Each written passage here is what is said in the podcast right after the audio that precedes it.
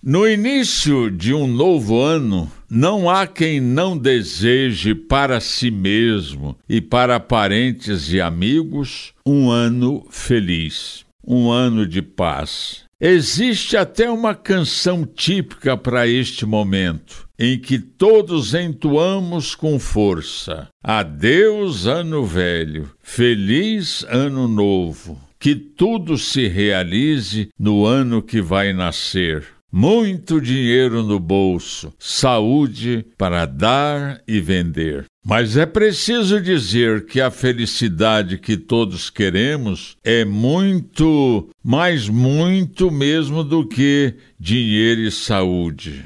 A igreja celebra no primeiro dia do ano novo o Dia Mundial da Paz. E esta paz é o bem maior que todos queremos e pelo qual vale a pena lutar. Esta paz é muito mais do que ausência de guerras e de conflitos. Ela só acontecerá na comunhão com Deus, com o próximo, com a natureza e com a convivência respeitosa entre as nações. Esta paz tão ampla pode até parecer utópica, mas não é. Ela é fruto da justiça, do respeito, da dignidade humana, da convivência fraterna, da aceitação das diferenças, da convicção de que este mundo é nossa casa comum e que suas riquezas são patrimônio